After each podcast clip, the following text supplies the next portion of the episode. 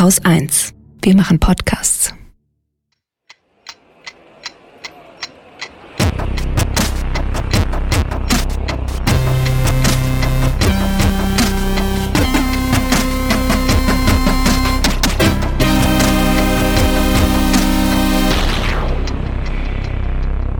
Willkommen zur Wochendämmerung vom 13. März 2020 mit einer Danksagung. einem Preis für Holger. Das ist ja die Ich Danksagung. weiß, wahrscheinlich Du hast es kaputt gemacht. Na gut, egal. Ein bisschen Corona, aber nicht zu viel. Menschen in Griechenland und in der Türkei. Harvey Weinstein Neues von Putin. in der polnischen Justiz. Einem Nachtrag zu Syrien. Woody Allen Fünf guten Nachrichten. der AfD. Andy Scheuer und dem Opel Manta. Oh, den gibt's noch? Naja, kommst ja gleich zu. Komme ich gleich zu. Ja, ähm, Außerdem mit Katrin Rönecke. und mit Holger Klein. Was ist denn heute los? Wir sind völlig, völlig wuschig.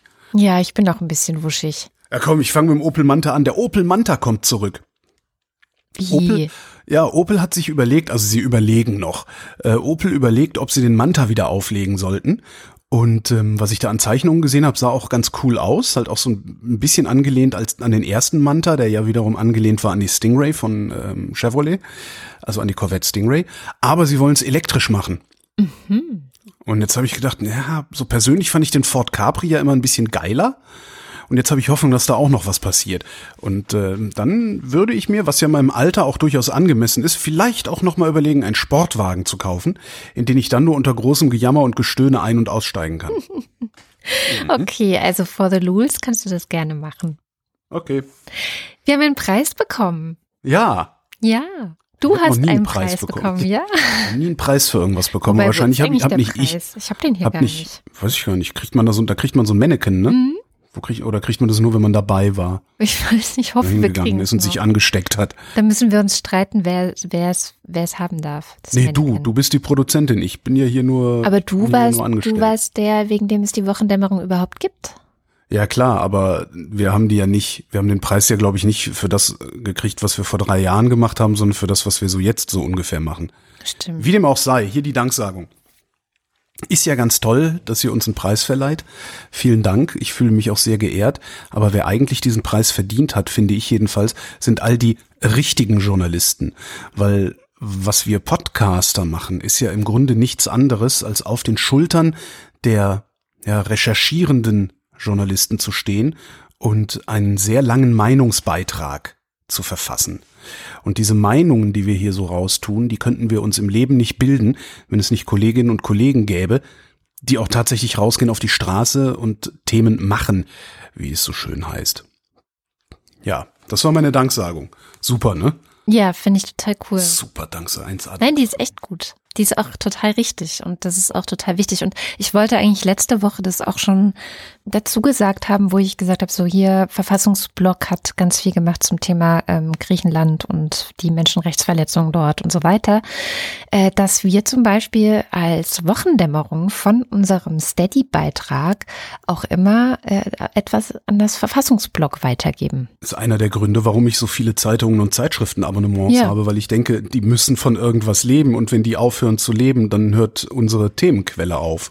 Genau. Ich habe auch eigentlich nur wegen der Wochendämmerung diverseste Abos oder schmeiß ähm, freiwillig zum Beispiel beim Guardian oder so oder bei der Taz äh, einmal im Monat einen kleinen Betrag in die Kasse. Also weil ich denke, ich lese da immer wieder. Ja, sehr, sehr wichtig. Danke, liebe anderen echten Journalisten. Das Lustige bei der Taz finde ich ja dann obendrein, dass die, die ich eher im richtigen Abo habe, ähm, immer und immer wieder auch so Artikel und vor allen Dingen auch Kommentare veröffentlicht. Da kann man dann, wenn man sich dann nicht entblödet und äh, mal die Online-Kommentare zu diesen Artikeln liest, wo sie dann alle völlig ausrasten. Das hättest du aber besser mal in die Welt geschrieben. Arbeitet, arbeitet die Welt jetzt hier? Weißt du, sowas. Das sind äh, erstaunlich, also in der Tat sind erstaunlich viele Beiträge, die ich eigentlich eher von einem sogenannten konservativen Medium erwarten würde. Ich finde das ganz erfrischend, das da auch zu lesen. Dann oft auch so Sachen, also wo ich dann auch denke so, ach Mann, ey, das Adjektiv hätte jetzt aber auch anders setzen können. Aber ja, und auch zu- Rechtschreibung ist ja klassischerweise bei der Taz immer ein Thema. ja, Aber ich jetzt mal ernsthaft, wer sich heute noch über Gendersternchen aufspult, der, also sorry, ich meinte nicht Gendersternchen, ich meinte so. Rechtschreibung. Ach so, nee, das fällt mir gar nicht so sehr auf. Nee, Aber trotzdem sage ich den Satz mit den Gendersternchen zu Ende, weil ich sicher bin, dass wir hier viele Hörer haben, äh, die sich darüber noch aufschulen. Das ist ungefähr so originell wie sich über Weihnachten und den Kommerz zu Weihnachten aufzuspulen, wenn man älter als 21 Jahre ist. Kommen wir zu, Weiß nicht, Coronavirus? Ja, weiß nicht, du wolltest eigentlich gerade zu irgendwas kommen. Ja, ich wollte sagen, kommen wir mal zu den, zu den ernsten Dingen des Lebens hier. Probleme des Lebens. Probleme des Lebens. Corona, komm, Coronavirus, schnell durch. Schnell. Das Schöne an dieser Corona-Scheiße, die wir hier gerade haben, ist ja, dass die Lage sich derart schnell ändert, dass es eigentlich vollkommen sinnlos ist, hier irgendwelche Neuigkeiten zum Thema Corona zu präsentieren. Hab Ja. ich jedenfalls so gedacht, so als ich dann so heute, heute Morgen hier saß und dachte, ja, das ist auch interessant. Oh, nee, hat sich schon wieder geändert. Ah, nee. mm, Ja, man kann eigentlich sagen, hört doch einfach alle den entsprechenden Podcast, den es täglich gibt. Ja, montags bis freitags nur, ne? Weil am Wochenende macht das Coronavirus Pause und der Norddeutsche Rundfunk auch. shit. genau. Ist halt, ne, Podcast mit Christian Drosten äh, vom Norddeutschen Rundfunk. Das ist der Leiter der Charité, der Virologie an der Berliner Charité und der ähm, versucht einzuordnen und zu erzählen und zu erklären. Und was ich so bemerkenswert fand, ist, der gibt auch zu, dass er seine Meinung ändert und warum er sie geändert hat. Das würde ich mir für so manchen sonst auch wünschen. Ansonsten ähm, für, für alle Berlinerinnen und Berliner, die äh, wahnsinnig werden, ständig in Social Media zu gucken, was man tatsächlich da wird, wobei Twitter, finde ich, noch das unaufgeregteste ist. Also wenn du mal so Facebook aufmachst und äh, das, ist, das ist unglaublich. Ähm, also das Ta der Tagesspiegel hat einen Live-Blog, das ist ziemlich super. Ähm, das ist halt Berlin zentriert. Wer nicht in Berlin lebt, äh, mag sich äh, das Tagesschau-Live-Blog angucken ähm, oder das Spiegel-Live-Blog. Das finde ich auch ganz gut. Das ist auch nochmal nach Tagen sortiert. Ähm, ja, Ja, das reicht eigentlich. Eig- Und ansonsten kann man halt das machen, was man machen sollte, nämlich möglichst Kontakt zu anderen Menschen vermeiden und sich ständig die Hände waschen. genau. So. Übrigens, der Name des Podcasts ist Coronavirus Update. Also Coronavirus Ach, in einem Wort minus Update. Ja, nur für alle, die schon den Podcatcher gerade gezückt haben und gedacht haben, äh, wie heißt er jetzt? genau. Na, ich fand ein paar Dinge ganz bemerkenswert diese Woche, die dann einfach ähm, was über die Leute sagen, finde ich. Nämlich äh, Donald Trump, der ja so einen typischen, finde ich, typischen Donald Trump-Move gemacht hat, nämlich indem er gesagt hat, äh, hier direkt nachdem die WHO verkündet hat, dass es jetzt äh, offiziell auch eine, dass sie jetzt offiziell von einer Pandemie sprechen, hat er dann gesagt, gut, und dann lassen wir jetzt mal hier keine Leute aus dem Schengen-Raum mehr in die USA. because it's a foreign virus. Ja, genau, aber die Briten dürfen rein. Und da musste ich dann doch irgendwie lachen. they're doing a great job. Ja, genau. Und er natürlich auch. Äh, alle amerikanischen Medien, die ich konsumiere, und das ist äh, vom Atlantic, New York Times, Economist ist auch dabei. Also alle erzählen eigentlich das Gegenteil, dass eben die USA überhaupt nicht darauf vorbereitet sind und dass es auch gerade Donald Trump ziemlich an den Kragen gehen könnte. Also das Virus für ihn so eine ziemliche Stolperfalle werden könnte, ähm, weil das Gesundheitssystem dort ja auch komplett äh, naja, im Arsch ist. Naja, im Arsch nicht. Die haben schon ein sehr gutes Gesundheitssystem. Ja. Die haben ganz andere Probleme. Die, die sind nicht durchgehend krankenversichert. Eben. Das Gesundheitssystem ist super, aber es kann sich halt keiner leisten. Es gibt in den USA keine Lohnfortzahlung im Krankheitsfall. Ähm, das, das, also das ist halt einfach die, der, der US-amerikanische Neoliberalismus oder der US-amerikanische Kapitalismus trifft da halt auf, auf ein Gesundheitssystem. Da- Das ist eigentlich, also ich wage überhaupt nicht mir vorzustellen, was in den USA passiert, wenn sowas passiert wie in Italien. Und davon ist ja auszugehen. Ja, genau. Das wird, Das das, wird richtig hässlich dort.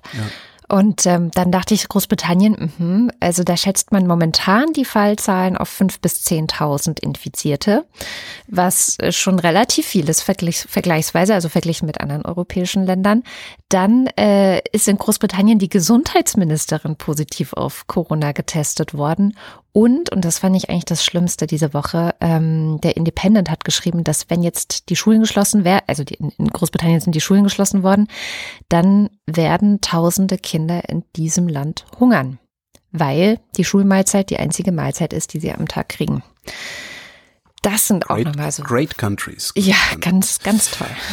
Jetzt haben wir, wo du Schulschließungen sagst, ja in der Bundesrepublik auch so ein bisschen das Problem, dass wir, es gibt so, so schöne Karten, die durchs Netz fliegen, wo man sich angucken kann, welche Länder haben denn eigentlich die Schulen zugemacht. Im Grunde ist Deutschland eins der letzten Länder, mhm. das die Schulen äh, immer noch nicht zugemacht hat. Jetzt passiert langsam was. Ab nächste Woche sind in ein paar Bundesländern. Vielleicht sind dann auch im Laufe des Tages oder im, im Laufe des Wochenendes alle anderen Bundesländer dazu bereit, das zu tun. Ja, ja. Und da gibt es, vorstellen. Da gibt es ähm, jetzt, und das finde ich auch reichlich problematisch, es werden gerade Stimmen lauter, die dem Föderalismus die Schuld dafür in die Schuhe schieben, dass wir hier so schlecht klarkommen. Ähm, das ist nicht so. Der Föderalismus ist nicht das Problem, sondern was ein Problem ist, das ist die grundlegende Verzagtheit unserer Politiker und Politikerinnen, insbesondere im Deutschen Bundestag. Von so Ländern wie Berlin mal ganz abgesehen. Das, also Michael Müllers Karriere ist jetzt vorbei. Ne? Also der ist der regierende Bürgermeister Berlins. Ich bezweifle, dass der wiedergewählt wird. Ich bezweifle auch, dass die SPD nochmal zweistellig wird hier. Nach dem Scheiß, den die diese Woche hier produziert haben, nämlich gar nichts gemacht. Aber der Deutsche Bundestag bzw. die Bundesregierung hat die Möglichkeit, einen Notstand auszurufen. Wir haben seit 1968 Notstandsgesetze hm. in der Bundesrepublik. Mit diesen Notstandsgesetzen könnte man die Freizügigkeit einschränken. Ja, du darfst nicht mehr dahin gehen, wo du willst. Und sie könnten das gesamte Land unter Quarantäne stellen, eben mit diesen Notstandsgesetzen. Ähm, das heißt, äh, Notstand ist dann da, wenn es eine länderübergreifende Katastrophe gibt. Und in diesem Fall könnte die Bundesregierung sagen, wir äh, erteilen den Ländern jetzt Weisungen, ihr macht das jetzt so, wie wir das wollen. Hm. Das hat es bisher noch nicht gegeben dass die Bundesregierung sowas gemacht hat. Ähm, und der Grund dafür, dass es das noch nicht gegeben hat, könnte sehr gut sein, dass sie selber nicht weiß, wie weit sie gehen darf dabei. Es gibt ein Gutachten des Wissenschaftlichen Dienstes des Bundestages. Ich habe es nicht selber gelesen, sondern nur aus einer Sekundärquelle. Ähm, das ist von 2015. Und darin sagt der Wissenschaftliche Dienst des Bundestages, nach herrschender Meinung sei es der Regierung nicht gestattet, gesetzliche Vorschriften oder Gesetze insgesamt außer Kraft zu setzen. Vermutlich haben die da ein bisschen Schiss, weil unklare Rechtsmeinung. Aber sie könnten es einfach machen. Denn ja. als 1968 die Notstandsgesetze eingeführt wurden, würden sie das jetzt tun, würden wahrscheinlich insbesondere so, so Freaks wie Christian Lindner oder sowas äh, den Untergang des äh, demokratischen föderalen Rechtsstaats ausrufen, was Quatsch ist. Damals ist nämlich ähm, in Artikel 20 des Grundgesetzes Absatz 4 eingefügt worden. Und zwar genau um die Leute, die gesagt haben, damit kannst du hier ein viertes Reich errichten mit diesen Notstandsgesetzen. Mhm. Absatz 4 im äh, Grundgesetz sagt, gegen jeden, der es unternimmt, diese Ordnung, also die 19 Artikel vorher, gegen jeden, der es unternimmt, diese Ordnung zu beseitigen, haben alle Deutschen das Recht zum Widerstand, wenn andere Abhilfe nicht möglich ist.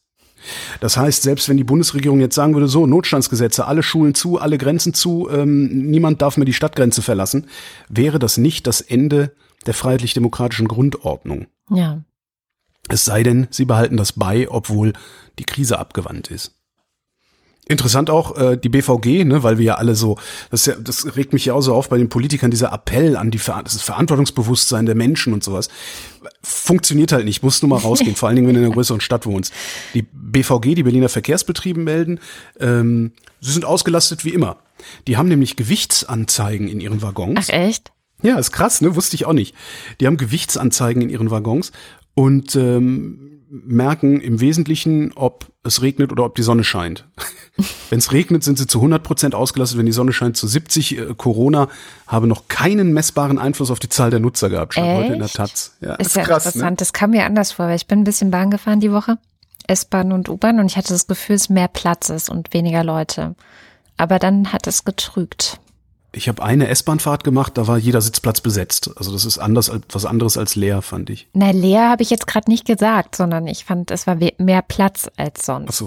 Hm. Nee, fand ich auch nicht. Obwohl, ich bin, sonst fahre ich nicht um 15 Uhr mit der Ringbahn, ehrlich gesagt. Vielleicht ist es da normal, ja.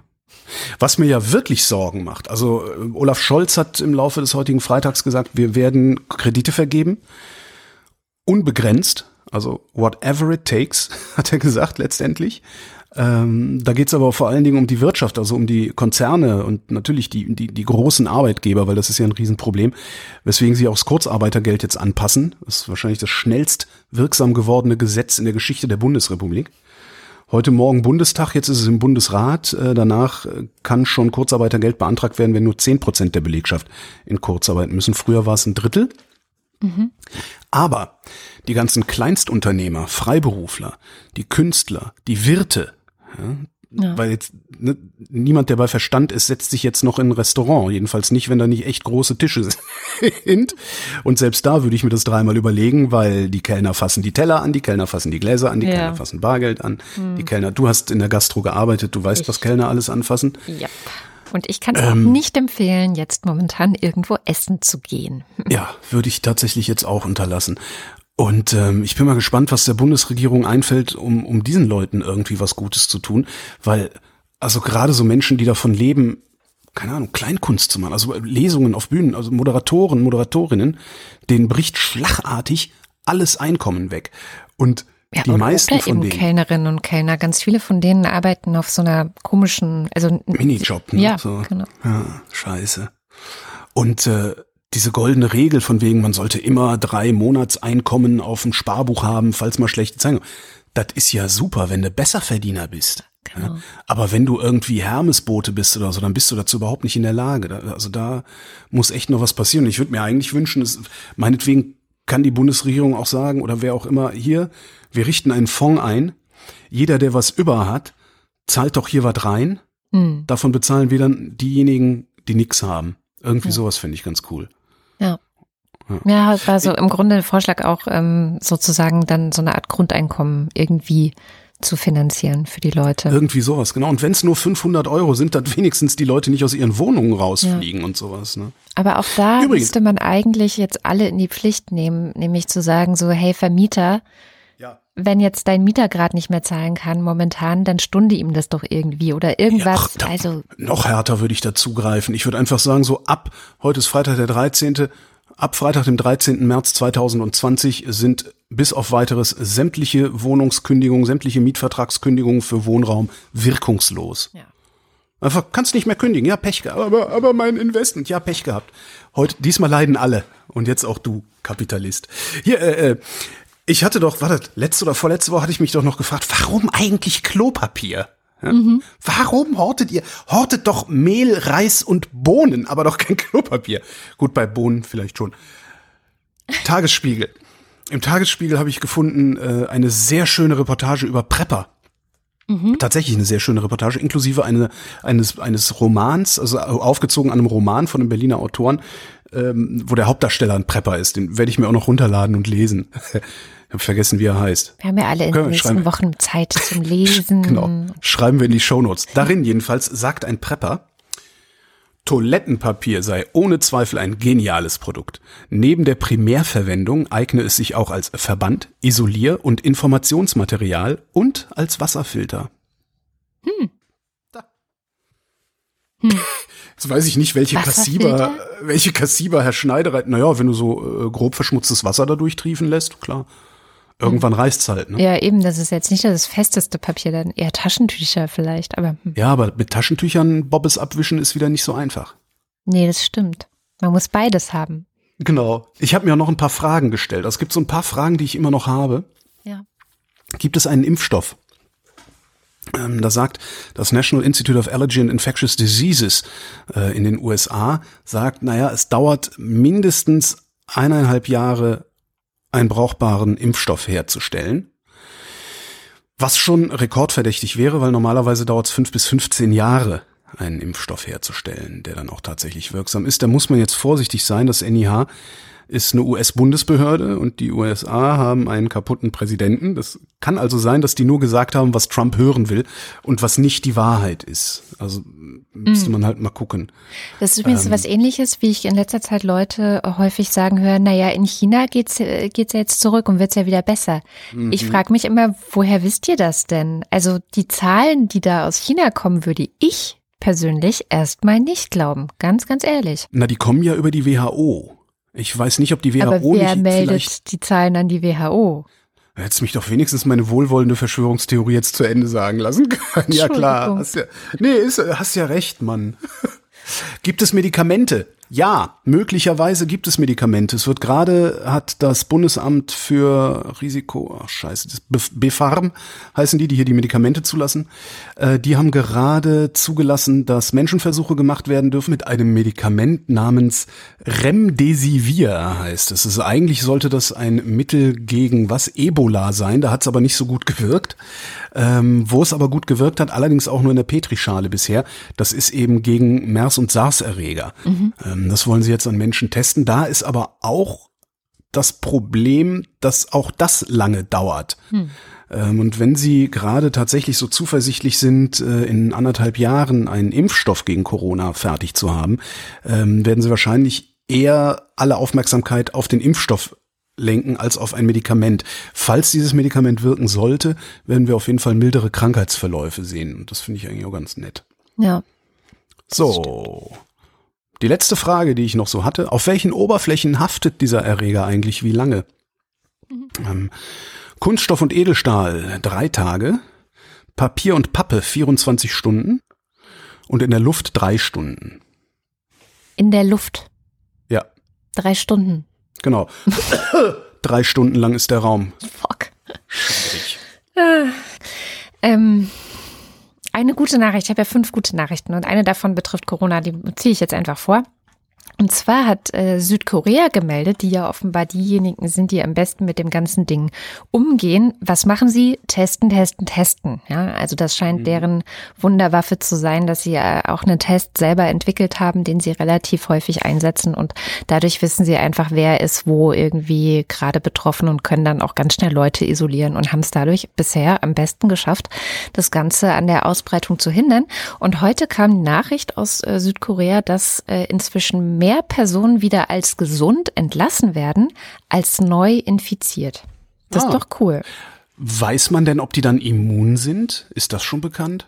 Es gab ja dieses Gerücht mit der Frau aus Japan, die danach sich wieder hätte, äh, angesteckt hätte, nachdem sie schon mal gesundet wäre. Und das wurde nie bestätigt. Ich habe aber auch nirgendwo eine Quelle gefunden, die das Gegenteil sagt und sagt, man ist dann immun. Also offensichtlich gehört das noch zu den Fragezeichen, die wir über Corona haben. Oder aber wir gucken mal im äh, in der FAQ von äh, Lars Fischer in Spektrum der Wissenschaft. Da, das wäre vielleicht auch nochmal ganz praktisch. Das verlinken wir auf jeden Fall. Genau. Ja, genau.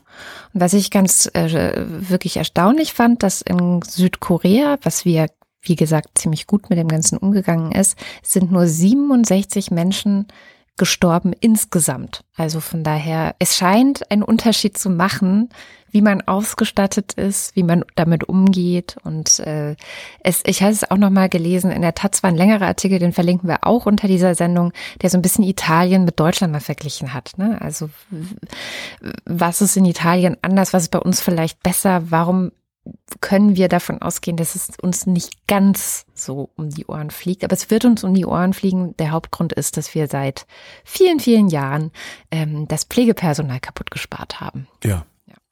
Das wird das nächste, worüber, wenn das alles vorbei ist, würde ich das gerne diskutieren und ich würde gerne sehen, dass die bundesrepublikanische Bevölkerung keine Parteien mehr an die Macht schafft, die genau an sowas sich beteiligen wollen.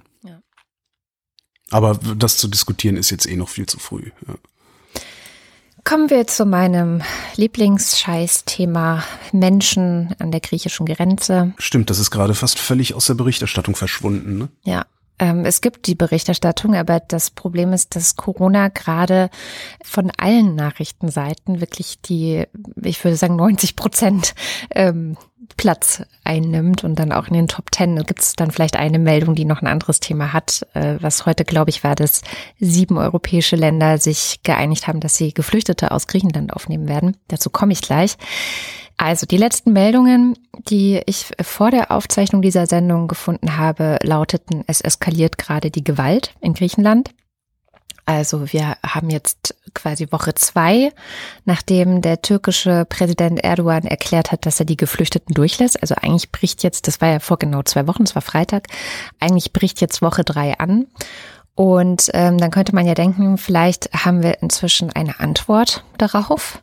Ähm, dem ist nicht so. Es gab gestern Abend, am Donnerstagabend, äh, eine Recherche, die Monitor gemacht hat. Das kann man sich online auch angucken, das ganze Video. Ähm, die sind da mal hingefahren, waren zuerst auf der türkischen Seite, haben da mit Menschen gesprochen, also Betroffene, Geflüchtete, die berichtet haben, und das sind Berichte, die man vielfach in den letzten zwei Wochen gelesen oder gehört oder in Videos äh, sehen konnte, dass die Menschen dort einfach in Busse gepackt werden von äh, Menschen, also von, von Polizisten teilweise, von, von Beamten in Busse gepackt und dann an die griechische Grenze gebracht. Ähm, offenbar ist der, die Idee, die Erdogan damit verfolgt, dass er eben den Druck erhöhen will. Dann sind sie, ähm, also die Monitor ähm, Journalisten auf die griechische Seite gegangen, haben dort äh, geguckt, was passiert. Ähm, es gibt dokumentierte Gewalt äh, in Form von Tränengas, Blendgranaten, Gummigeschosse, die geschossen werden. Eine Anwältin berichtet, dass ihr Mandant angeschossen wurde und so weiter. Es sieht so aus, als ob die Grenzpolizei in Griechenland gerade einfach machen kann, was sie will. So. Und mhm. die rasten da anscheinend ganz ordentlich auch aus. Jetzt die Beteiligung von uns. Deutschland, Bundesrepublik Deutschland. Ähm, es gibt Material, das zeigt, dass, äh, wie es ja auch versprochen wurde durch Ursula von der Leyen, aber auch durch den Bundesinnenminister, wir unterstützen Griechenland, wir schicken Geld, wir schicken, und das geht so weg, wenn man die Nachricht hört, wir schicken Unterstützung äh, für die Grenze. Tatsächlich ähm, ist die Bundespolizei vor Ort und unterstützt dort die griechische Grenzpolizei dabei, ähm, Rechtsbrüche zu begehen. Also Transport. Ja, je nachdem, woher die Kollegen und Kolleginnen von der Bundespolizei kommen. Also das ist ja genau auch die Truppe, die bei Demonstrationen in Deutschland eingesetzt wird. Und die sind jetzt nicht unbedingt dafür bekannt, dass sie deeskalierend wirken. Nee, und es gibt eben Bilder und auch äh, Videomaterial, das zeigt, dass die einfach Leute in irgendwelche Lieferwagen packen und dann wegfahren. Wohin fahren die die? Das ist ein gut, äh, genau. Auch das ist, gibt's einige, also es steht einem einfach nur der Mund offen, einige verschiedene ähm, ja, Orte. Ähm, manche werden einfach in Gefängnisse gefahren, dann wird denen da kurz der Prozess gemacht. Also wirklich kurz, innerhalb von einem Tag kommen die dann vor ein Gericht, kein Anwalt, nichts. Und dann wird gesagt, so hier, du bist illegal hier rübergekommen, Haftstrafe vier Jahre und dann werden die Gefängnisse gesperrt. Mhm. Ein solches Verfahren ist gegen die Genfer Flüchtlingskonvention. Ganz klar. Das glaube ich auch gegen EU-Recht. Ja, ja, ne? es ist auch gegen EU-Recht. Also man Aber hat das auch, ist der EU ja sowieso schon egal das, mittlerweile. Ne? Genau, das haben wir ja letzte Woche schon festgestellt, dass das nichts mehr gilt. Und ähm, die Menschenrechtsorganisation Human Rights Watch hat diese Woche äh, schwere Vorwürfe gegen Griechenland erhoben. Und zwar gibt es eine Recherche der New York Times, die zeigt und auch mit Satellitenbildern und allem drum und dran, dass es richtige Internierungslager in Griechenland gibt, wo die Geflüchteten hingebracht werden und dann werden sie ohne irgendein Asylverfahren oder irgendwas zurück in die Türkei geschickt. Berichten zufolge aber nicht einfach nur zurückgeschickt, sondern dann auch vorher noch ausgeraubt. Ähm, man nimmt ihnen alles weg, teilweise sogar die Schuhe. Und dann werden sie mitten in der Nacht in der Kälte rübergeschickt auf die türkische, also wieder auf die türkische Seite. Genau, kein Anwalt, kein Asylverfahren, nichts. Und ähm, da habe ich einen ganz guten Artikel gefunden von ähm, Erik Bronze, äh, der schreibt unter anderem auch für die Taz, ist so EU Experte. Und der meinte, als Salvini damals die italienischen Häfen für Hilfsboote gesperrt hat, mhm. da wurde er noch von der EU ermahnt. So. Und das, was wir jetzt gerade in Griechenland sehen, ja, wie da gegen Menschenrechte, gegen die eigenen äh, Asylrechte und so weiter verstoßen wird. Und das ist in einem viel größeren Maßstab als das, was Salvini gemacht hat, aber die EU-Kommission schweigt. So, es passiert einfach nichts. Ja, und warum passiert nichts? Und die Antwort ist eigentlich ganz, ganz einfach, weil wir selber, also wir, meine ich jetzt die EU, immer noch keine Lösung gefunden haben, wie wir Griechenland unterstützen können und weil die Griechen in den letzten fünf Jahren gelernt haben, jeder einzelne Geflüchtete, der auf unsere Seite kommt, der hier rüberkommt, ist unser Problem. Ist ganz ja, allein unser Problem. So. Ja.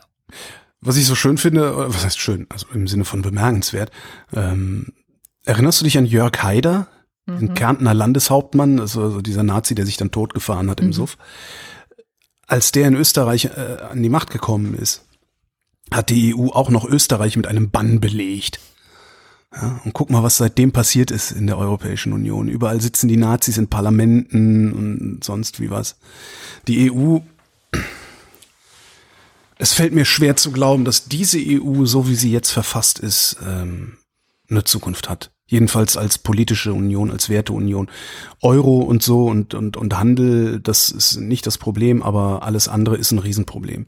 Und ich könnte mir vorstellen, und insgeheim wünsche ich mir das vielleicht auch schon, dass wir das Ding einmal auflösen und nochmal neu zusammensetzen und dann aber auch, äh, also man kann ja anfangen mit Ländern, die da Bock drauf haben.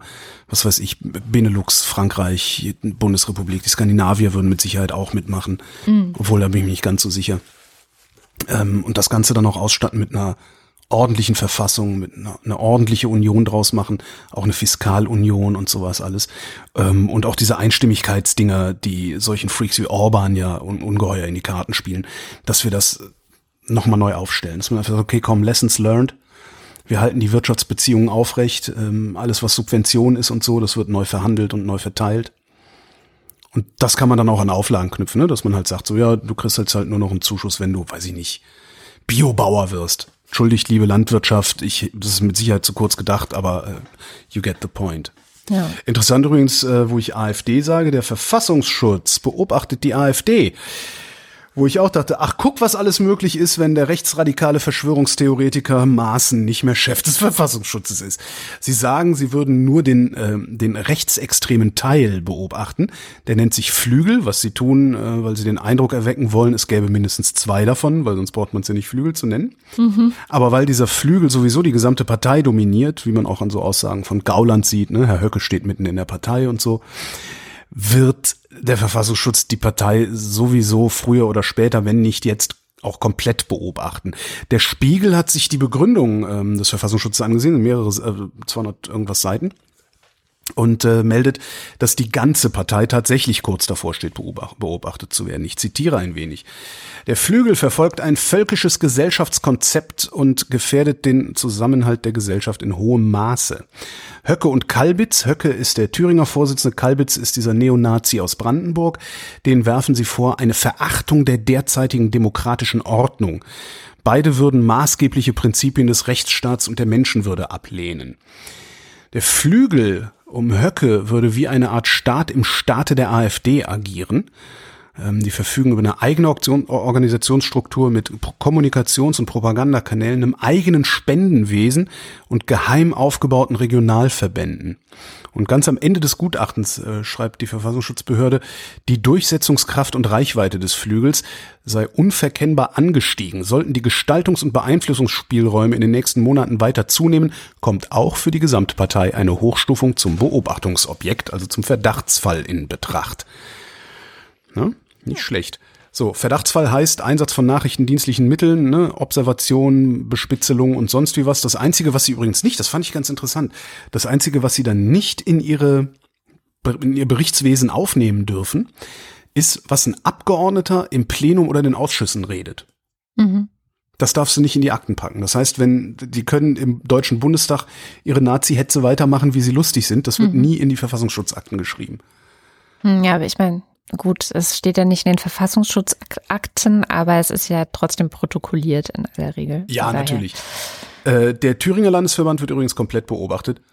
Echt? Was Wunder. ja, ich meine, mit Bernd Höcke an der Spitze ist das tatsächlich kein Wunder. Ja. Ja, das ist doch auch mal eine gute Nachricht. Stimmt, das ist auch eine gute. Dann habe ich noch eine. Ja? Ja, Harvey Weinstein dieser Filmproduzent, also der Erfinder der Casting Couch, zumindest macht er so den Eindruck und die ganzen Berichte, die man so über ihn gelesen hat, hat äh, sexuelle Übergriffe gegen mehr als 80 Frauen begangen. Die meisten hat er zum Schweigen gebracht, äh, also sich mit ihnen verglichen. Oder die Fälle sind verjährt. Zwei von denen haben aber durchgehalten und haben äh, geklagt, sind vor Gericht gezogen. Harvey Weinstein hat 23 Jahre Knast gekriegt. Was ich echt ein krasses Ding finde. Ich kenne die Details nicht, ich weiß nicht, was er genau alles gemacht hat, aber 23 Jahre finde ich, also vor allen Dingen, wenn du ein Typ bist, ja, fühlen sich 23 Jahre irgendwie komplett zu hart an, weil so schlimm kann es ja schon nicht gewesen sein. Und da dachte ich, vielleicht ist das ein ganz guter Lackmustest. Und zwar dafür, wie sehr man selbst das Patriarchat verinnerlicht hat. Mhm. Ja, je irritierender ich dieses Urteil finde, desto patriarchalischer bin ich selbst unterwegs. Ist das, ist das angemessen, das so zu formulieren? Das musst du jetzt sagen, weil du kein Typ bist. Boah, das ist eine kleine Überforderung. Also dieses unangemessen Gefühl kommt ja daher, dass wir sowas von unserer Gerichtsbarkeit in Deutschland nicht kennen. Ja, also wenn jemand vergewaltigt hat und dessen auch angeklagt und dafür verurteilt wird, wird man ihn nicht für 23 Jahre irgendwie verknacken. Und Ja, aber wie cool wäre das? Dann würde sich doch jeder Vergewaltiger, der das nicht im totalen Affekt macht, in Zukunft überlegen, wo er seine Finger hintut und wo nicht, oder?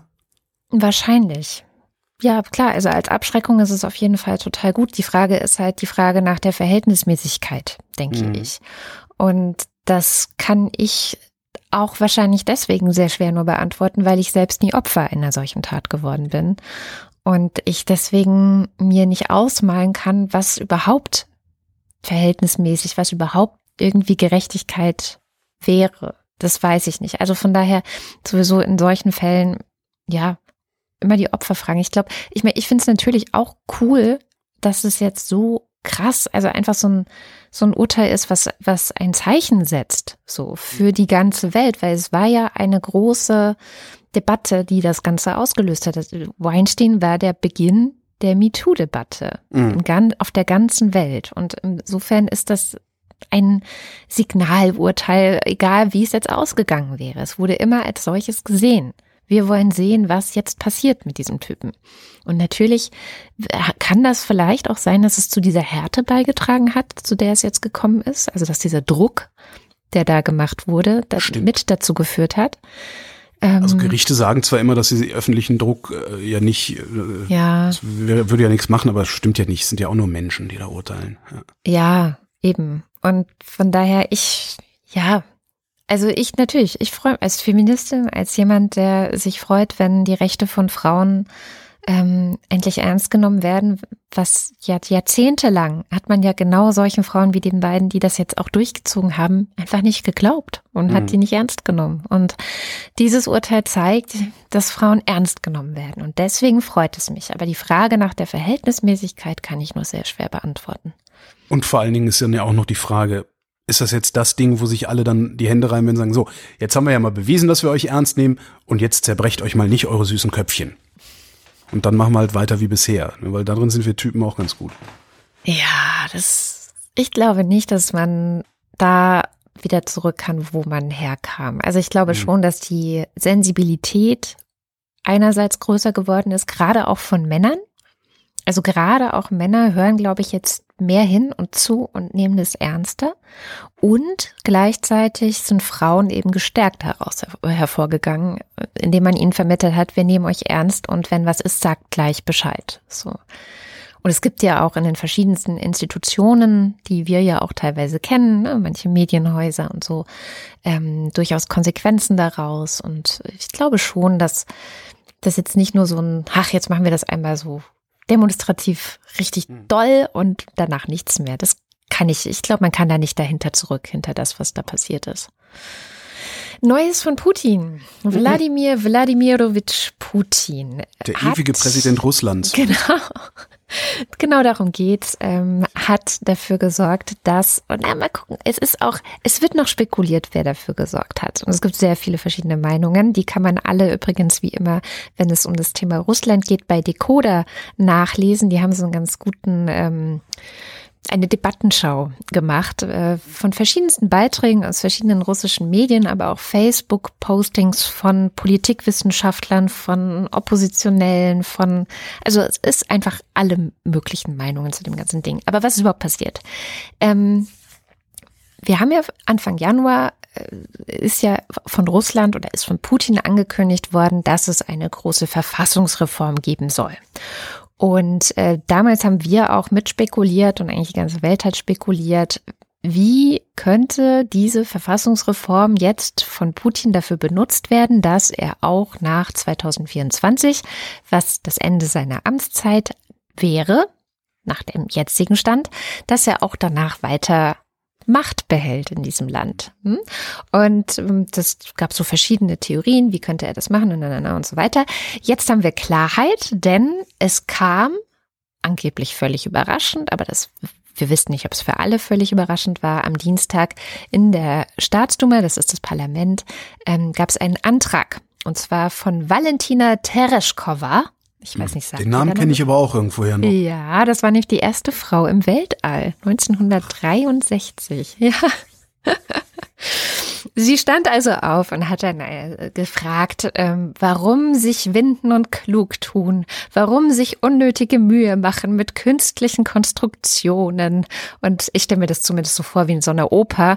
Äh, so war es wahrscheinlich nicht, aber in meinem Kopf ist es so. Und dann hat sie vorgeschlagen, dass man doch also entweder jetzt die Begrenzung der Amtszeiten für den russischen Präsidenten ganz abschaffen soll oder man soll sagen, dass Putin nochmal gewählt werden soll, indem man einfach die bisherigen Amtszeiten, die er hatte, auf Null setzt. Ne? So Zähler auf Null und dann kann er ja nochmal zwei weitere Amtszeiten machen. So. Also völlig blatant. Ne? Die ganze Welt überlegt sich, was, welchen Kniff wird er sich wohl, nee, kein Kniff, hier, Hammer. Ja. schon, schon eigentlich sehr lustig auch irgendwo. Es ja. ist ein Schauspiel. Und dann haben alle gesagt, okay, und haben diesen Antrag, den Mensch, halt zugestimmt. Und dass wir da selbst nicht drauf gekommen sind. Und jetzt gibt es eben Spekulationen, weil das Ganze muss noch vom Verfassungsgericht bestätigt werden, also dass das so funktionieren kann. Das ist wahrscheinlich das kleinste Problem. Das größere Problem dürfte werden, dass es Demonstrationen dagegen, dagegen geben wird. Ähm, ja, und auch da gab es jetzt die Verschwörungstheorie, dass natürlich in Zeiten von Corona der Präsident das beste Werkzeug hätte, jegliche Demonstrationen zu verbieten. Hm. Also das von heißt, daher. Putin hat Corona über die Welt gebracht. oh Gott. War gar nicht der Chines, je nachdem in welchem Land du bist, oder der Amerikaner, der Amerikaner. je nachdem in welchem anderen Land du bist. oder der Jude, je nachdem in welchem anderen anderen Land du das bist. War übrigens, das ist so unglaublich, das, das alle, alle, diese ja. Schuldzuweisung ist halt ein Virus, ihr Arschgeigen. Übrigens, Donald Trump spricht äh, immer vom Wuhan-Virus oder von, vom chinesischen Coronavirus, ja. Ich glaube, die Chinesen, in China gibt's es, glaube ich, wirklich die Verschwörungstheorie, dass ja, ja. es irgendwie von, von amerikanischen Geschäftsreisenden eingeschleppt wurde. Genau. Der Iran sagt ja, das ist sowieso vom Ausland, also auch vom, vom Westen, insbesondere von den USA und natürlich die Juden auch. Wobei irgendein Mullah im Iran, jetzt habe ich, ist aber nur an mir vorbeigeflogen, ich habe es nicht wiedergefunden, wohl gesagt haben soll, dass sie auch von Israel äh, Hilfsgüter nehmen würden. das ist, also, weißt du, Rallye, ey, Rallye macht doof, sag ich immer. Ja. Naja. Also bleibt Putin Präsident. Ja, wir gehen mal davon aus. Ähm, wo wir in Osteuropa sind, das Karlsruher Oberlandesgericht sollte ähm, darüber befinden, ob ein polnischer Tatverdächtiger nach Polen ausgeliefert wird und hat gesagt, nein, das geht nicht.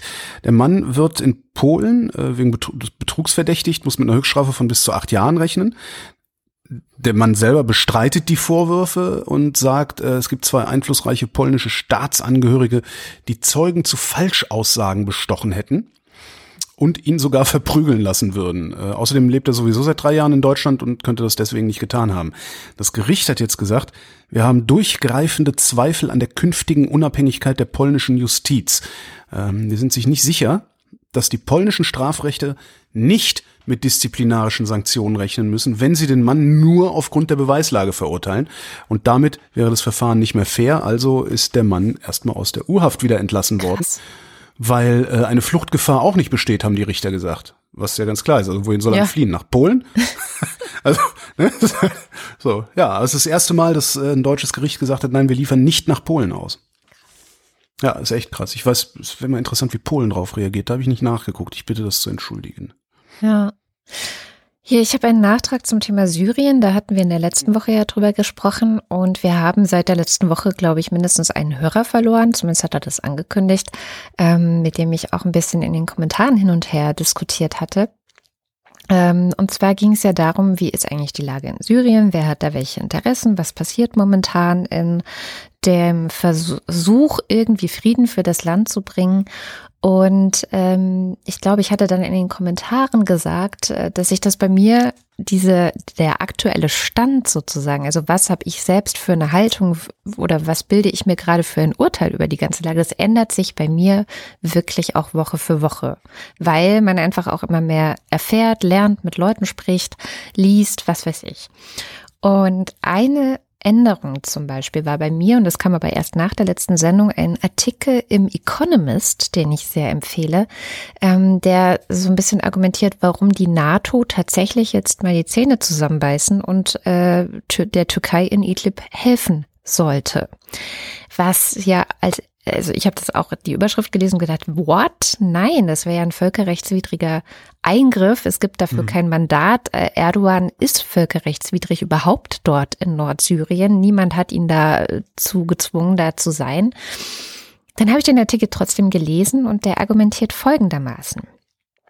So wie ich es ja auch gesagt habe, ist die sind die UN blockiert, also die Vereinten Nationen können momentan nichts für Syrien tun, mhm. da Wladimir Wladimirovich immer sein Veto benutzen wird, also verhindern wird, dass irgendjemand seinem Kumpel Assad ans Bein pinkelt oder eben dafür sorgt, dass es dort Gerechtigkeit gibt.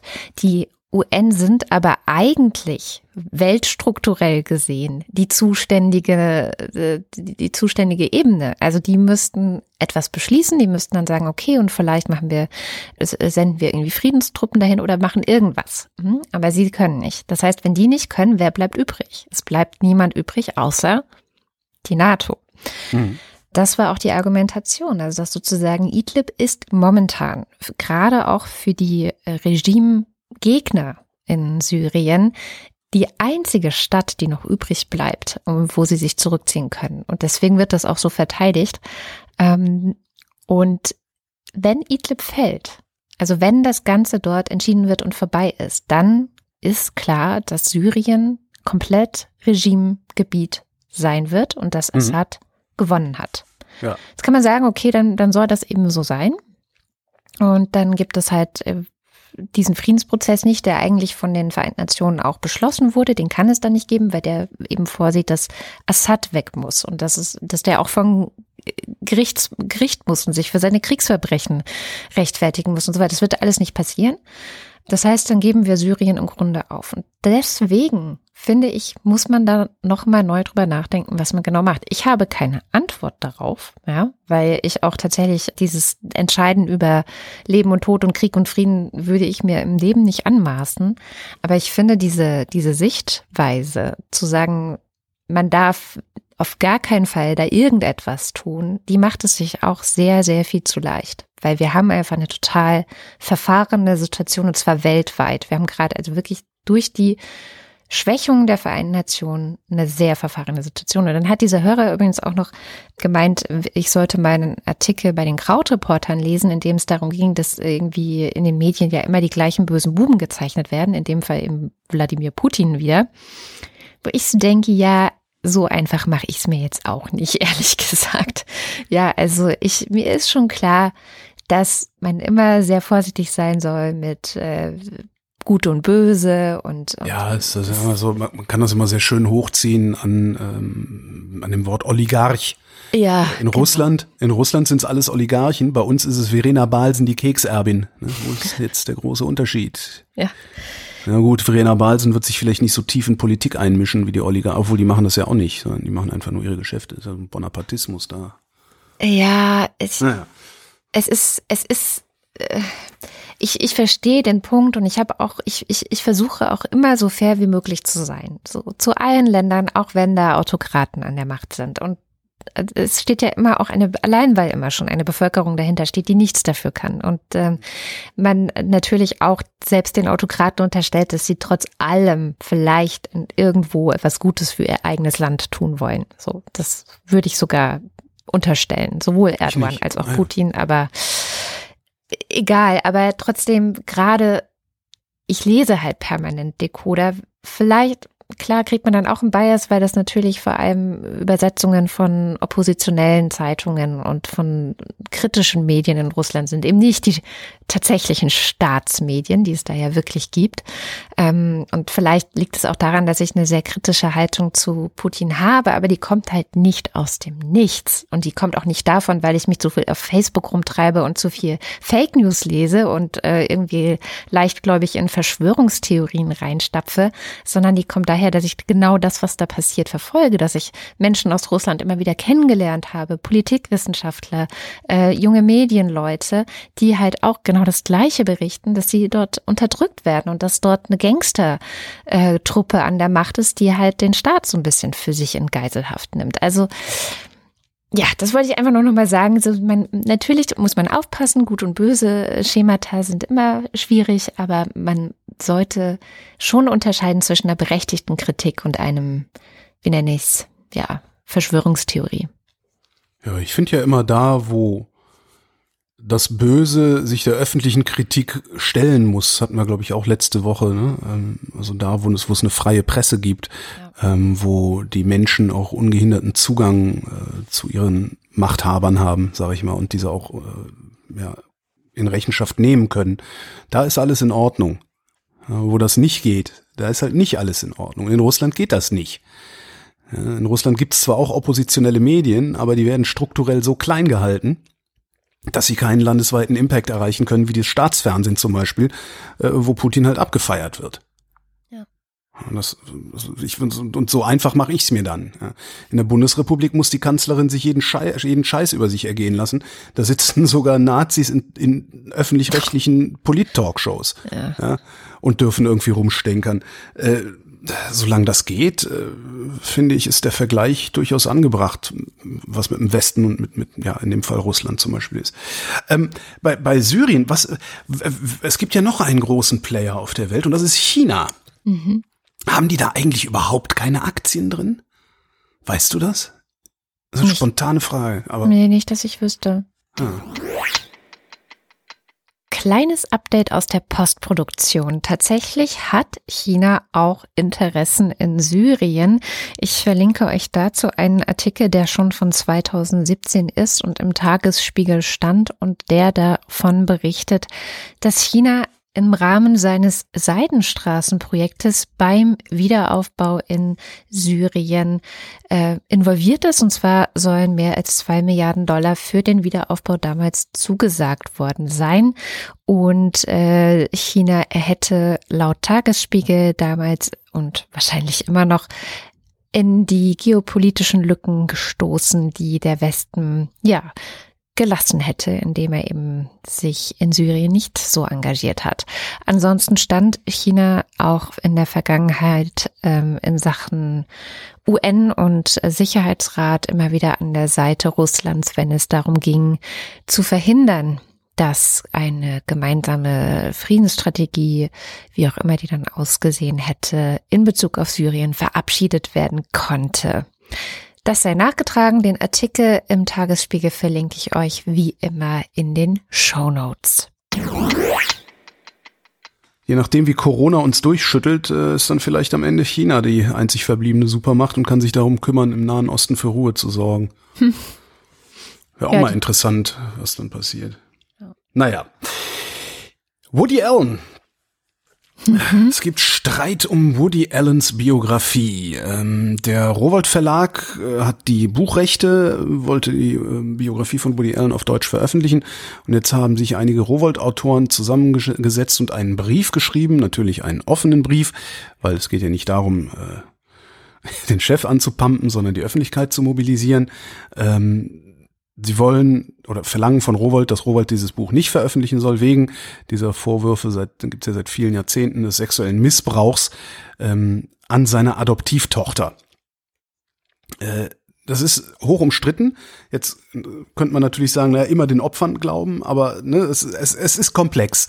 Äh, es ist komplex, die zeitlichen Abläufe sind ein bisschen äh, zumindest so, dass diese Vorwürfe fragwürdig sind. Ich will das auch gar nicht bewerten. Ich tue einen Link in die Show Notes. Ähm, von einer süddeutschen Zeitung von vor, ich glaube, zwei Jahren oder sowas. Äh, da ist es nochmal ein bisschen aufgedröselt, wer da wem was vorwirft, weil der hat ja dann auch äh, am Ende noch eine andere Adopt, also seine andere Adoptivtochter selbst geheiratet. Mhm. Und es gibt einen Sohn, der äh, bei seiner Ex-Frau gelebt hat, der ihn jetzt anklagt. Und es gibt einen Sohn, der bei ihm gelebt hat, der ihn verteidigt. Es ist alles kompliziert. Also ich will es nicht bewerten. Was ich aber bewerten will, ist die Reaktion des literarischen Establishments. Ja? Und das literarische Establishment ist jetzt auch nicht gerade unverdächtig darin, Frauen tendenziell als Dekoration zu betrachten, wo große Literatur natürlich nur von Männern gemacht werden kann. Ähm, ich will es, wie, wie gesagt, nicht bewerten. Aber ich habe einen schönen Fund auf Twitter gemacht, äh, und zwar beim Kutter, der Kutter. Dichtheit und Wahrung nennt er sich auf Twitter. Das, äh, ich ich kenne den, ich weiß nicht, wer das ist. Ich kenne und lese den äh, seit ach, über 15 Jahren, damals noch als Blogs noch in kleinen finnischen Clubs aufgetreten sind, habe ich schon dessen Blog gelesen. So. Und der ähm, hat, finde ich, den, den schönsten oder den, den sinnvollsten Twitter-Thread zu diesem Thema. Wie reagiert eigentlich der Literaturbetrieb in Deutschland auf diesen offenen Brief der Rowold-Autoren und Autorinnen? Und der schreibt. Im Jahr 2004 zog der Rowold Verlag die Notbremse und entschloss sich kurz vor Drucklegung die Nazi-Porno-Kolportage des heutigen AfD-Wahlwerbers Thor Kunkel, die unter dem wenig dezenten Titel Endstufe erscheinen sollte, lieber doch nicht zu veröffentlichen. Damals gab es augenscheinlich gewisse Vorstellungen davon, was man im Programm haben wollte und was dann doch lieber nicht. Die knapp 600 Seiten schwere Wix-Vorlage für Militaria-Sammler erschien dann woanders bei Eichborn, spätere Bücher Kunkels bei Heine und Mattes und Seitz. Rowolds Entscheidung, auf die bereits angekündigte Veröffentlichung von Endstufe zu verzichten, löste eine aufgeregte Debatte in den Feuilletons aus. Verteidiger der reinen Sprache, glänzend geschrieben, prallten auf Kritiker der schamlosen Intention, heute Moralpöbel. Die Feuilleton-Debatte über Kunkel platzte in ein öffentliches Klima, das gerade durch die sogenannte Hohmann-Affäre geprägt wurde. Kurz zuvor hatte der damalige CDU-Bundestagsabgeordnete Martin Hohmann, heute natürlich AfD, eine unverhohlen antisemitische Rede gehalten und war daraufhin nach anfänglichem Zögern und Zaudern allerdings aus der CDU-Bundestagsfraktion und später aus der Partei ausgeschlossen worden. Prominente Hohmann-UnterstützerInnen sorgten sich daraufhin öffentlich um die Meinungsfreiheit im Land. Hierzu zählten unter anderem Vera Lengsfeld, Ernst Nolte, Erika Steinbach, Norbert Geis, Heinrich Lummer, Herbert Fleißner und Reinhard Günzel, damals Kommandeur des notorischen Kommandos Spezialkräfte der Bundeswehr, der später ein Buch mit Götz Kubitschek veröffentlichte. Betreibt Rowold mit seiner Kunkelabsage Selbstzensur im Dienste der Political Correctness? Ist die Meinungsfreiheit wegen des Hohmann-Ausschlusses in Gefahr? Kann, darf, soll, muss man einem vermeintlichen Sprachkunstwerk seine hemmungslose Nazi-Sploitation vorwerfen? Darf man wie Hohmann Juden als Tätervolk bezeichnen? Soll man einen, der das tut, weiter in seinen Reihen dulden? Sollte man Werk, originell und Autor Wirrkopf trennen? Muss man alles verlegen, worauf man sich mit einem Autor zuvor vertraglich geeinigt hat? Wo verlaufen die Grenzen von Meinungsfreiheit und Zensur? Das waren einige Diskussionen im Jahr 2004. Jürgen Möllemanns antisemitischer FDP-Flyer war gerade zwei Jahre her, Martin Balsers Paulskirchenrede sechs Jahre, sein Tod des Kritikers zwei Jahre. Der Rowold Verlag hatte damals die Kraft, eine Entscheidung zu treffen. Man verlegte zwar einen bunten Gemischtwarenladen mit breit gefächertem Sortiment und Platz für allerlei Unfug, aber es gab Sachen, die wollte man dann doch lieber nicht im Programm haben. Will ich damit Kunkels Endstufe und Woody Allens Autobiografie gleichsetzen? Nein. Ich will nur sagen, dass ein Verlag sich entscheiden kann und muss, was er veröffentlichen will. Und dass er solche Entscheidungen auch wieder revidieren kann, wenn ihm etwas wichtig ist. Wer deswegen oder weil jemand einem Autor nicht vorbehaltlos gegenübertreten möchte, allerdings gleich das Ende der Zivilgesellschaft oder zumindest der Unschuldsvermutung, als ob wir hier im Strafprozess wären, herbeiraunt, kocht damals wie heute ein ganz eigenes Süppchen. Hm. Fand ich sehr schön. Es ist ein sehr schöner Blick, sehr schönes kleines Schlaglicht auf das, was äh, deutsches Feuilleton ausmacht. Mm. Leider, muss ich sagen. Weil deutsches Feuilleton scheint wirklich nur noch aus. Äh, ach, egal. Fünf gute Nachrichten. Eine haben wir Yay! schon verbraucht, also sind es nur noch vier. El Salvador. In El Salvador wurde letztes Jahr Camila Diaz Cordova ermordet. Die war eine Transfrau. Mhm. Nur zum Hintergrund, in El Salvador werden so viele Transmenschen getötet wie kaum woanders. Angeklagt wurden dann drei Polizeibeamte, also erst festgenommen und angeklagt. Und ähm, der Richter, der dann zuständig war für die Verhandlung des Ganzen, akzeptierte den Antrag der Anklage, dass dieser Mord als Hasskriminalität anzusehen ah. sein soll, was in El Salvador bedeutet, dass man den Täter oder die Täter in dem Fall härter bestrafen kann als sonst cool. für einen normalen Mord. Ja, was soll das denn sonst sein? Naja gut, es kann, kann auch zufällig, aber die Wahrscheinlichkeit, dass zufälligerweise ist in meinem Rage eine Transe draufgegangen, ah, zieht irgendwie nicht, ne? Ja. Ähm, ja. Konkret bedeutet das, also für einen Mord bekäme man in El Salvador so maximal 30 Jahre Haft. Mhm. Ähm, für eine Hasskriminalität, also Mord in dem Fall äh, Hasskriminell, wären es bis zu 50 Jahre, also 20 Jahre mehr. Oh. Und cool. das war für die, genau, das war für die LGBTIQ-Community in El Salvador natürlich eine super wichtige und gute, wirklich gute Nachricht, weil das hoffentlich dann auch, wir hatten es gerade, eine entsprechend abschreckende Wirkung haben wird. Ich finde das auch für mich eine gute Nachricht. Ich habe jetzt irgendwie, habe ich, habe ich Trans-Menschen im Freundeskreis? Weiß ich gar nicht. Ja, im Bekanntenkreis ja, im, auf jeden im Bekanntenkreis, Fall. Ja. ja.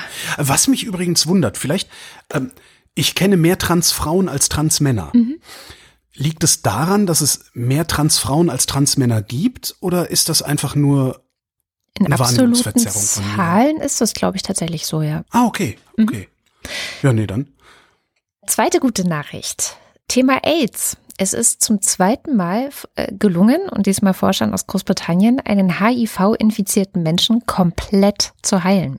Oh, geil. Also man kann ja heute, wissen wir, mit AIDS ziemlich alt werden. Ja, also mhm. es ist äh, im Grunde quasi eine chronische Erkrankung und es gibt Medikamente und das Leben ist einigermaßen okay, soweit ich das mitbekomme. Aber man kann eben eigentlich nicht geheilt werden. Jetzt wurde aber durch die Transplantation von Stammzellen eines Spenders, der dieses Gen hat, es gibt ein Gen, das macht resistent gegenüber HIV. Und das haben wow. manche Menschen.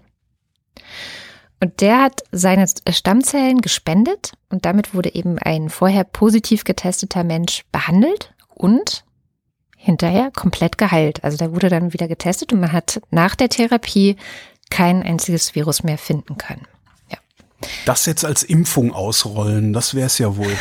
ja, es ist mit Stammzellen natürlich erstmal nicht ja, so. Ja, klar. Ja, ja. Hm. Dritte gute Nachricht. Auf niederländischen Autobahnen gilt seit gestern. Ist das nicht die vierte gute Nachricht? Ja, stimmt. Also, ja. wie gesagt, eine hatten wir ja schon verbraucht. Gilt seit gestern, das ist Donnerstag, 12. März, äh, eine neue Geschwindigkeitsbegrenzung. Und zwar mhm. darf man jetzt nur noch Tempo 100 fahren. Für, für deutsche Autofahrer, wenn sie die Grenze überschreiten, muss das wie eine Mauer sein, die fahren. Oh, voll auf die Bremse. Und der Grund dafür war, weil sie einfach zu hohe Stickoxidwerte hatten und gesagt haben, okay, dann müssen wir jetzt halt noch das, die Geschwindigkeitsbegrenzung noch ein bisschen anziehen. Haben sie einfach Find gemacht, haben sie einfach durchgezogen. Hätte ich ja auch gerne. Tempo 100 finde ich total geil. Wie entspannt das auf einmal alles ja. wäre auf der Autobahn. Krass, oder? Das ist wie auf der Landstraße. Oh, wo es nie entspannt ist, weil alle immer schneller fahren. Aber egal. Genau, weil auf der Landstraße. Ja.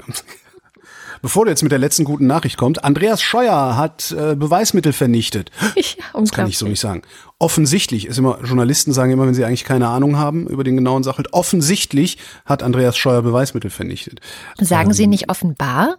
Das auch. Offenbar ist, es sieht so aus, offensichtlich, ja, offenbar, offensichtlich, sie, sie tauschen dann die Worte gerne auch mal aus. Mhm. Der verkehrspolitische Sprecher der FDP-Fraktion ähm, sagt, es entsteht der Eindruck, dass das Verkehrsministerium hier systematisch vorgegangen ist. Es geht natürlich um den Untersuchungsausschuss zur Pkw-Maut. Ähm, ne, wir erinnern uns, der hat 2018, Ende 2018 Verträge mit den äh, künftigen Betreibern der Maut abgeschlossen, äh, ohne dass es Rechtssicherheit darüber gab. Der Europäische Gerichtshof, das hätte Scheuer wissen können, wenn er es hätte wissen wollen, hat das Ding dann ein halbes Jahr später kassiert. Daraufhin haben die Betreiber äh, gesagt, ja, äh, dadurch entstehen uns Kosten und äh, Mindereinnahmen von 560 Millionen Euro, die würden wir jetzt gerne vom Bund erstattet haben. Darum gibt es diesen Untersuchungsausschuss. So, jetzt hat Scheuer äh, Handydaten löschen lassen, beziehungsweise sind Handydaten gelöscht worden. Und zwar äh, sind Ende 2018, Anfang 2019 äh, hat der Bundestag von Blackberries auf iPhones umgestellt. Dabei sind dann die Blackberries an die IT zurückgegangen und die äh, sind dann angeblich routinemäßig zurückgesetzt worden. Und der Streit geht jetzt im Wesentlichen darum, dass äh, es eigentlich eine Pflicht gibt, Daten aufzubewahren, auch aus solchen Telefonen, wie auch immer die das dann machen, ob die dann irgendwie die SMS daraus speichern oder irgendwie sowas. Und zwar alle Daten, die in irgendeiner Form fachbezogen sind. Mhm. So, und jetzt weiß natürlich niemand, was waren denn da eigentlich für Daten drauf? Waren die fachbezogen oder hat er da nur irgendwie seine Sexting-Dinger drauf gehabt oder sowas? Interessanterweise ist nicht nur das bei Scheuers eigenem Gerät passiert, sondern auch beim Gerät von irgendeinem Staatssekretär und noch ein paar anderen Führungskräften im Ministerium. Tja, komisch, ne? Aber das ist nur eine Verschwörungstheorie. Wir wollen hier keine Verschwörungstheorien verbreiten. Nein, dann verbreiten wir lieber noch die fünfte gute Nachricht. Ich hätte jetzt auch noch eine Verschwörungstheorie gehabt. Aber gut. Noch eine Verschwörungstheorie? ja, ich habe so viele Verschwörungstheorien. Nee, aber machen wir gut, machen wir gute Nachricht. Und zwar die Freilassung von Chelsea Manning. Das ist die fünfte gute Nachricht. Ja. Die saß seit fast einem Jahr in Beugehaft. Die saß davor schon mal viele Jahre im Gefängnis und äh, wurde dann begnadigt. Und dann hatte aber jetzt irgendwie eine geschworenen Jury zu Wikileaks ermittelt und wollte sie eigentlich äh, aussagen lassen, also wollte sie eine Aussage erzwingen. Und weil Chelsea Manning gesagt hat, nee, ich mache hier keine Aussage, wurde sie eben in Beugehaft gebracht und saß da fast ein Jahr. Und sie musste jeden Tag 1000 Dollar Strafe zahlen. Mhm. Jeden Tag. Ähm, diese Ermittlungen sind jetzt vorbei. Und deswegen hat ein Gericht gesagt, dann muss jetzt äh, sie auch unbedingt wieder freigelassen werden. Und jetzt ist sie auf freiem Fuß, aber anscheinend geht sie auch nicht ganz so gut. Was ich glaube, die Strafe ist aber damit nicht weg, wenn ich das nee, richtig verstanden genau. habe. Ne? Das ist irgendwie nee, eine Viertelmillion äh, Dollar Schulden, aber das kriegen wir mit dem Crowdfunding schon hin, denke ich mal. Welt. Ich habe auch heute extra geguckt, ob es auf Twitter schon irgendwo was gibt, wo man sein Geld reinschmeißen kann, mhm. aber habe noch nichts gefunden. Falls ich da was finde, würde ich das dann zur ja. kommenden Woche nachtragen. Hier meine Verschwörungstheorie. Ähm, China, weiß nicht, ob du es mitgekriegt hast, schickt Hilfsgüter nach Italien, äh, Masken, Beatmungsgeräte und sowas alles. Also sie haben eine, eine Frachtmaschine vollgeladen und die nach Italien geschickt, was total geil ist von China. Jetzt kommt meine Verschwörungstheorie. Italien ist das erste europäische Land gewesen, das einen Seidenstraßenvertrag mit China unterschrieben hatte. Ja. Ja, ist ja keine Ich meine ja nur. ich ich meine ja nur. Ja, eine Hand wäscht die andere, ne? Eine Hand wäscht die andere und wenn sie die so wäscht, Hände waschen. das ist ähm, herrlich. Wenn sie die so wäscht, ist das auch völlig in Ordnung. Also ich habe das auch, ich will auch nicht damit sagen, dass, äh, dass das jetzt irgendwie böse wäre, aber ich fand das nur irgendwie so einen ganz witzigen Zufall. Hm. Kommen wir zum Ende der Sendung. Und wie immer am Ende der Sendung sagen wir, ja, wir haben ja diesmal auch schon am Anfang der Sendung Dank gesagt, aber diesmal sagen wir auch wieder am Ende der Sendung Danke. Danke für eure Unterstützung, ohne die wir diese Sendung gar nicht machen könnten. Und wenn ihr uns auch dabei unterstützen wollt, dann schaut mal vorbei auf wochendämmerung.de. Da findet ihr alle möglichen Wege, wie ihr uns Geld in den Hut werfen könnt. Und einer dieser Wege führt über Steady. Dort äh, gibt es die Möglichkeit, bei den Ultras oder beim Fanclub mitzumachen machen. Und weil die uns jeden Monat so viel Geld spenden, lesen wir auch am Ende jeder Sendung deren Namen vor. Es geht äh, los mit den Ultras. Wing Commander Lord Flashards Tagebuch. 9. März. Von Nether Eddlethorpe nach North Cothelstone mit der Dreisine gefahren, um Lady Hesketh Fortescue den Methylalkohol zu bringen. Dins 1. Und ich weiß, warum sie nichts tun müssen weil sie nichts tun müssen können, aber ich will auch mal nichts tun müssen dürfen. Alexander Bonsack. Marc Bremer. Oliver Delpi. Das Gespenst des Kommunismus. Markus Dietz. Roger Eberling. Es gibt keine Gerechtigkeit, es gibt nur mich. Zitat. Von Christopher Etzel. Andreas Freund. Erik Fröhlich. Katharina Höhl. For some not a real woman, for my immediate surroundings not a real man, but in case of doubt, always rather a woman. Not easy, just me. Ich bin die, der Brian folgt. Ich muss es wissen, denn ich folge vielen, mehr als andere mir folgen und das ist auch gut so. Karo Janasch. Matthias Johansen. J. Kästner. Hannes Kranold. Moster Techi. Es ist erstaunlich, wie verwirrt manche Menschen sind, wenn ein Satz anders endet, als man es. Dominik Neise. Robert Nieholm. Nu sagen Christoph Pony. Michael Salz. Jörg Scheckis empfiehlt euch folgendes. Werdet nicht Vorsitzender der Polizeigewerkschaft Schieß mich tot. Roman Schlauer. Bernd Wehmöller, der nicht diskutiert, denn wie schon der Maler und Autor Franz Wittkamp sagte, was immer zur Debatte steht, ich muss nicht überlegen, mir ist egal, um was es geht, ich bin ja doch dagegen. Und da ich immer noch nicht durstig bin, gegen den Titel weiter an. Da hat er aber, da muss er, aber da musst du noch mal ran, Wehmöller. Wehmöller, nachbessern! Joachim Urlas.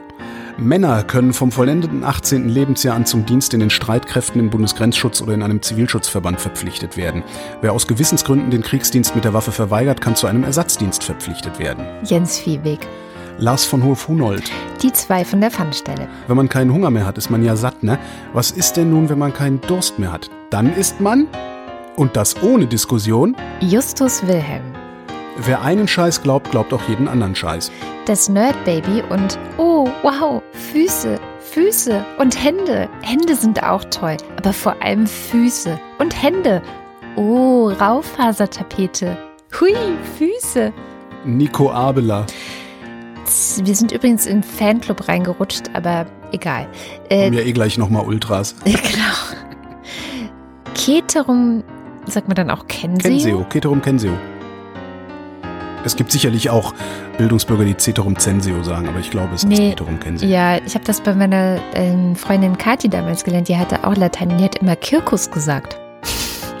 Circus Maximus, ja, kann auch sein. Keterum Kenseo AfD AfDinem esse vetandam. Was heißt denn das eigentlich? Vetare vermutlich verboten, verbieten, vermute ich jetzt mal, weiß ich gar nicht. Im Übrigen glaube ich, dass die AfD hm gehört. Ah ja. Äh, Vetandam? Ja, würde ich jetzt mal denken. Oder das heißt irgendwas anderes. Popo gestopft oder so. Ich weiß es nicht. Ich war dabei, als das dritte Zeitalter der Menschheit begann. Für Krabben sieht es so aus, als könnten Fische fliegen. Ich bin der Schrecken, der die Nacht durchflattert. Ich bin die letzte Rolle Klopapier am Anfang deines langen Wochenendes. Ich bin Elephants are made of elements and accidents. Anja und Jan aus Bielefeld. Johanna Bächle, Johannes Bauermann. Florian Beisel, Simone Blechschmidt. Quietscheentchen, nur mit dir plansch ich so gerne hier. Quietscheentchen, ich hab dich so furchtbar lieb. Bop, bop, bop, bop, bidu, budu. Andreas Bockisch. Markus Boslett, Klaus Breyer. Daniel Bruckhaus, Mike Bültmann. Felix und Bianca Bültmann, Mulib Wanji. Nicole und Christoph, Gian-Andrea Konzett. Hans Damhorst, Miriam und David. Dirk de Pohl, Der Steuermann lügt, der Kapitän ist betrunken, der Maschinist ist in dumpfe Lethargie versunken, die Mannschaft lauter meineidige Halunken, der Funker zu feig, um SOS zu funken. Klabautermann führt das Narrenschiff, volle Fahrt voraus und Kurs aufs Riff. Nazis raus. Die AfD ist verfassungsfeindlich und unsere Demokratie darf sie nicht mitbestimmen lassen. Andreas Dietzel, Elina Eickstedt, hast du all die Ausrufezeichen bemerkt? Es sind fünf, ein sicheres Zeichen dafür, dass jemand die Unterhose auf dem Kopf trägt. Markus und Julia Englert hören euch jede Woche gerne zu. Es gibt keine linke Mitte, es gibt keine rechte Mitte, es gibt eine Position der Mitte. Claude Fankhauser, Matthias Flader, Oliver Förster, Olli Frank, Wolfgang Fröhlich, Gute Mine Gallierin, Helge Georg, die Muxi Girls. Ricardo Guatta, Ob ihr jetzt mit eurer Auszeichnung arrogante, besserwisserische Flitzpiepen werdet, habe ich gefragt. Die Würde des Menschen ist unantastbar. Hat noch keiner geschrien, bevor er abgedrückt hat. Jan Heck, Adrian Hönig, wann ist das Nunstuck Gitt und Schlottermeier? Ja, Bayerhund das oder die Flipperwald gespurt. Andreas Jasper, Eli liebt Johann. Philipp Kaden, Captain Käffchen auf alten Fotos sieht man immer jünger aus. Carsten Kleinschmidt, Oliver Kraus, Markus Krause, Stefan Krause, Magali Kreuzfeld, Thomas und Corina, Oliver Krüger, Oliver Kohlfink, Michael Lamatz, Clemens Langhans, Sebastian Lenk, Familie Liebenau, Detmar Liesen, Florian Link, Heiko Linke, Yogi Löw, Sabine Lorenz, Ines und Mike Lüders, René Ludwig, Macho und Mäuschen, Martin Meschke, Robert Meyer, Johannes Möller, Lordium Mondkind, Johannes Müller. Paula, Nachname muss ausgefüllt sein, Vernimm du meine Worte, suche eine Torte, eine Torte sollst du suchen, auf keinen fallenden Kuchen. Thorsten W. Noll, Oliver Paulsen, Boris Pernar, Nora Hoffmann und Peter Schmäler, Josef Porter, Thilo Ramke, Mr. Rees, Wilhelm Reich, Sophia Maite Rodriguez Engelbrecht, Christian Rohleder, Pia Römer, Sven Rudloff, Ruth Rutz, Jürgen Schäfer, Christian Schluck, Raimo Schmidt, Christian Schmidt, Theresa Sievert, Oles Gambrax, Birgit Sobich, Jens Sommerfeld, Marie Stahn, Christian Steffen, Ines und Tina, Vera und Benny, Hilke und Nils, Huch, Wir haben noch ein paar Ultras vergessen und zwar Martin Unterlechner, Jan van Winkenreue, Andrea Vogel, Yannick Völker, Heraklit von Ephesos, Heraklit von Ephimosis, Elegia von Huxarien, Stefan Wald, Andreas Waschk, Regieanweisung mit empörter Frauenstimme. Was? Keine Kapern? Hey Siri, 10 Sekunden zurück. Wenn jetzt noch jemand anderes mitlacht, klingt es fast, als würde es funktionieren. Stefan Wolf, Christopher Zelle, Uwe Zieling, Sabrina Zeug der, der fälschlicherweise annahm, die 4000 voll gemacht zu haben. und Simon Siebert. Vielen, vielen Dank. Wir kaufen uns davon Sterilium. Obwohl ich echt gerne Sterilium irgendwo kaufen wollen würde, weil ich nächste Woche viel öffentlichen Ver Personennahverkehr benutzen muss. Wir haben halt ein Notstudio in der Innenstadt, äh, für den Fall, dass in Potsdam das gesamte Gebäude irgendwie in Quarantäne kommt, damit wir einen Sendebetrieb aufrechterhalten können. Und äh, ja, ich muss mal gucken, wie ich mich dahin bewege. Im Zweifelsfall, ja, weiß ich auch noch nicht. Ich habe ansonsten noch eine ganze Packung Einmalhandschuhe da. Ja, stimmt. Aber würde natürlich auch gehen. Ne? Klar. Naja, jedenfalls war das die Wochendämmerung vom Freitag, den 13. März äh, 2020. Wir danken für die Aufmerksamkeit. Tschüss.